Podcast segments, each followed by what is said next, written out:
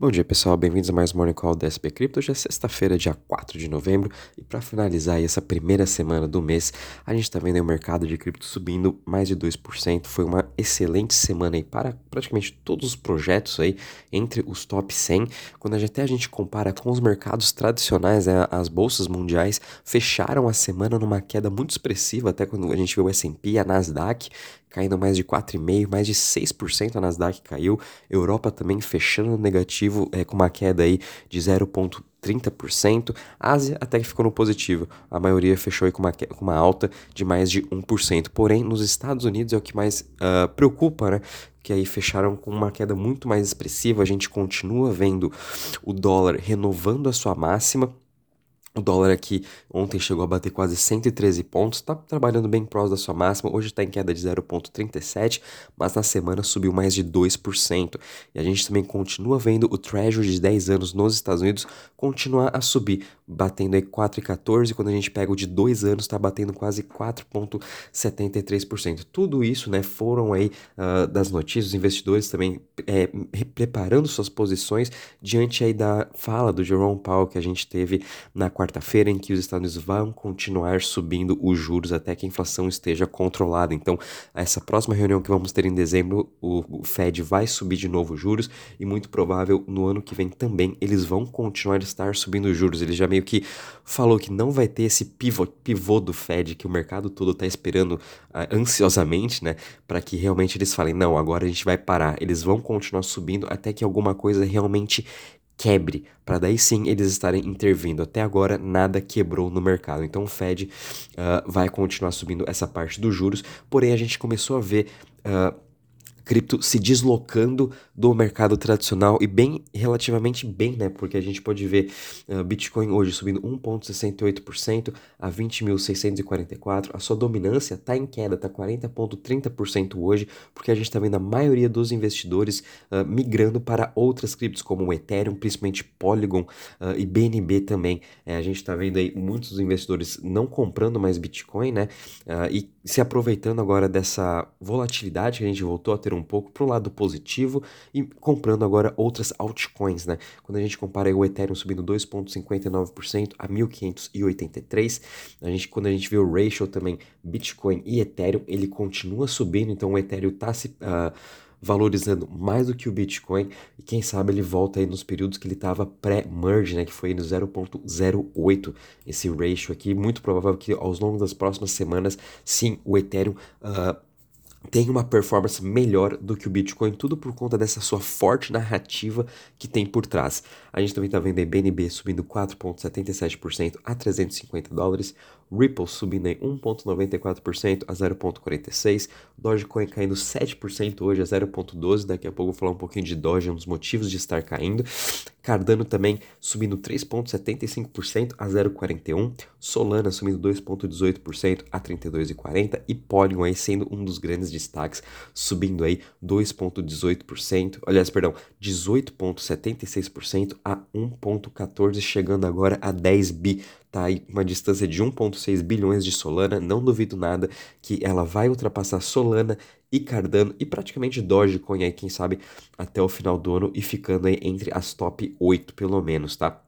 Quando a gente compara agora as maiores altas das últimas 24 horas, a gente está vendo aí OKB subindo 25% a 20,37, seguido de Phantom subindo aí 19,61% a 0,27. Essa alta de Phantom é muito por conta da volta do André Cronier, um dos melhores desenvolvedores de DeFi do mercado, né? André Cronier era um dos desenvolvedores da Phantom, só que infelizmente, uh, por conta dos escândalos que teve com o Frog Nation, Daniel Sesta, uh, ele se afastou do mercado em março é, abandonando diversos projetos que ele tinha construído e agora ele realmente está voltando efetivamente para Phantom e com certeza vamos ver novas novidades, uh, grandes novidades, perdão, vindo aí para o seu ecossistema. A gente também está vendo Polygon entre as top uh, maiores altas de hoje, subindo em 18,76% a 1,14%, seguindo de Loopring, uma outra Layer 2, subindo em 15,63% a 0,31%.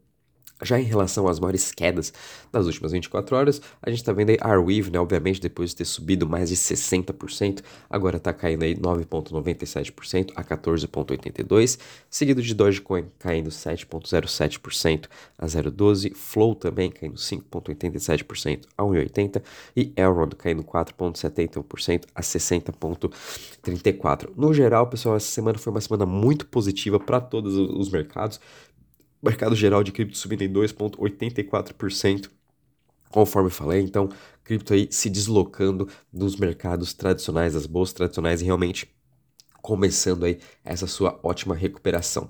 Já quando a gente olha em relação aqui ao Crypto Fear Index, a gente está parado em 30 pontos, sem muitas novidades. É, o mercado continua se recuperando um pouco, o sentimento de mercado de cripto aos poucos vai melhorando, mas a gente sabe como ainda o cenário macro continua conturbado, então os investidores ainda estão um pouco receosos para estarem comprando cada vez mais, uh, investindo também nesse setor. Já quando a gente vem aqui para a parte de Total Value Locked de DeFi, o quanto que tem investido em cada um desses projetos, a gente também está tendo um dia bem positivo, uma alta de 2,22% a 96,07 bilhões. É, quando a gente analisa aí as, os principais protocolos, a gente também está vendo uma excelente alta, principalmente aí de MakerDAO, subindo 4%, o Lido também subindo 3%. Tudo isso também é, do, é junto. O Lido e o Ethereum estão caminhando muito juntos, a parte do staking, né? Muitas vezes é porque as pessoas estão comprando Ethereum, já fazendo stake no Lido, para daí tá se alavancando em novas operações de DeFi. No geral, está sendo um dia bem positivo para esse mercado. E quando a gente analisa agora em relação às chains, também está sendo aí um dia bem positivo, as top 20 chains aí em alta, com exceção de Optimus, Cronos, Clayton e Elrond, né?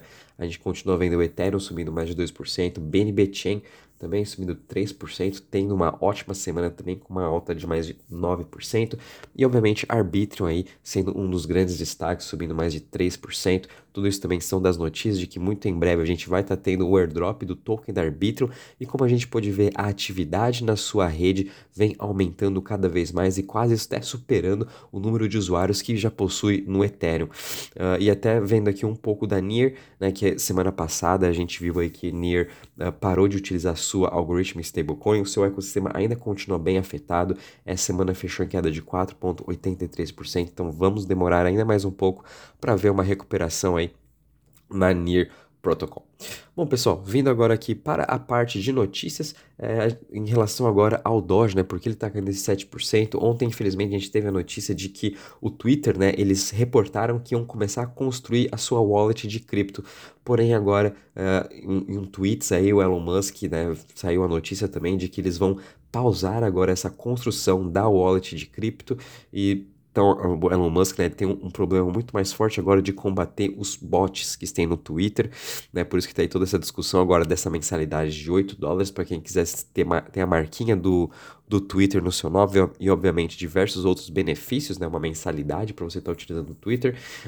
Infelizmente, eles pausaram é, essa parte da construção da sua wallet de cripto, mas obviamente eles vão sim retomar é, ao longo do tempo, né? Obviamente tem, eles têm umas metas para estarem atingindo antes, mas tenho certeza que sim, eles vão retomar essa parte de wallet de cripto. Só falaram essa parte da wallet, mas em relação à parte de transferências, isso aí ainda está no radar e vão começar a construir muito em breve, né? Obviamente o Doge vai ser muito afetado, vai ter muita volatilidade, porque cada palavra que vier meio errada ou um pouco negativa, Doge vai estar caindo.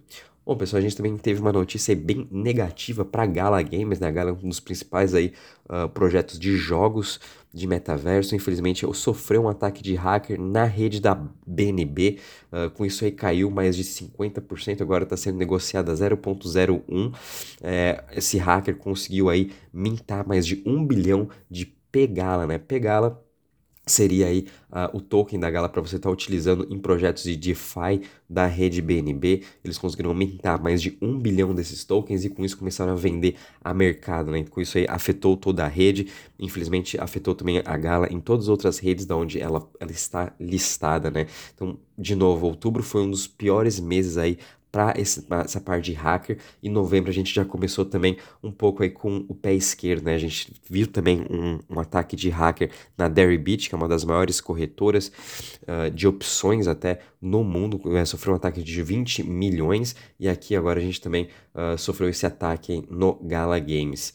Uh, a gente também teve uma notícia bem interessante aqui da BYDX, que é uma das principais aí DEX uh, da rede da Starkware, que agora está migrando para Cosmos nesse quarto trimestre. Eles estão aí fazendo uma parte de reestrutura do seu DAO, é, muito parecido com o que o MakerDAO vem fazendo, que eles estão criando sub-DAOs. São, na verdade, é, pequenas áreas, né, em que cada área vai ser responsável por alguma parte do projeto, né? Eles vão ter a área responsável para o marketing, a área responsável para a parte de funding, enfim, é como uma empresa é estruturada hoje, só que, obviamente, utilizando a tecnologia da Web3, utilizando aí propostas autônomas, e vai ter todo um conselho em cada um desses sub-DAOs em que eles vão estar aí uh, decidindo o futuro do projeto, né? Então, cada pessoa também pode estar escolhendo qual DAO quiser participar, e vai ser bem interessante, né? MakerDAO começou a fazer Uh, isso daí com a, com a proposta do Rune, que foi um dos fundadores do próprio projeto. Uh, e vamos ver como que isso vai, vai acontecer, obviamente, essa, uh, essa moda começou a pegar, já que a gente também está vendo Sushi Swap fazendo a mesma coisa, agora DYDX. Cada vez a gente vai ver mais projetos experimentando com essa questão de subDAO para tentar fazer as operações fluírem mais rápido, tomarem decisões mais rápidas também. Uh, de relação agora para a parte institucional, a gente sabe como as instituições estão cada vez mais entrando no mercado de cripto e agora a gente viu aqui a UBS, né, um, também um dos maiores bancos aí da Europa, também começou a liderar, fez a primeira operação dentro de um blockchain. Eles estão fazendo uma emissão de bondes da Suíça utilizando a SDX, né, uh, e a Swiss Exchange. Então eles vão estar tá emitindo esse, esse, esse bonde dentro do blockchain como também é, ele vai estar tá listado nas principais bolsas da Suíça e tudo isso vai ser, eles estão utilizando o blockchain de uma própria uh, uh, bolsa suíça que preparou aí toda essa parte digital, né, que é a SDX. Então, é, tudo que for acontecer quando fizer a, o, a transação né, desse bonde, quando a gente comprar ele na, tanto na bolsa tradicional, ele vai ser também liquidado no blockchain. Então, é como se fosse um dual listing. Eu achei bem interessante. O BS também agora experimentando com o blockchain, fazendo emissões aí de bondes, o que eu achei muito positivo, né? A gente viu o JP Morgan experimentando aí, por exemplo, com o blockchain da Aave e da, da Polygon. O BS já partiu para um blockchain mais é, privado, né? Do uma própria exchange em que eles construíram para estar fazendo esses tipos de operações, o que também é muito positivo para o nosso mercado. A gente também viu aqui que o Goldman Sachs, em parceria com o MSI e o Coinmetrics, vão estar aí. Uh, criando novas classificações para o ecossistema de cripto. A gente sabe que hoje possuem os setores, né, smart contracts, Web3, metaverso, mas eles estão agora querendo melhorar essas classificações, né, como a gente possui no mercado tradicional. A gente possui o, o setor financeiro, o setor de consumo, o varejo, mas depois a gente possui subsetores e depois outro tipo de setor mais específico para cada empresa. Então, eles estão querendo desenvolver esse tipo agora de classificação para ajudar os gestores a realmente pensarem nessa diversificação, a, que vai ser muito, muito parecido com o mercado tradicional é hoje. Então vai ser bem interessante também vendo essas classificações, o que vai ajudar os, os, gestores, os fundos de investimento, family office no longo prazo aí, a estarem entrando no mercado de cripto e ter uma maior clareza de que qual setor eles querem estar alocando mais. Bom, pessoal, em relação às notícias, é isso mesmo. Essa semana foi bem positiva para o mercado de cripto. É, acredito que até o final de semana, semana que vem, a gente vai continuar aí com essa, com essa alta. Muito cuidado que semana que vem a gente vai ter dados de inflação e também midterm elections. Isso pode trazer mais volatilidade para o mercado macro, né, para as bolsas como também para a cripto. Qualquer novidade, vou avisando vocês. Um bom dia e bons trades a todos.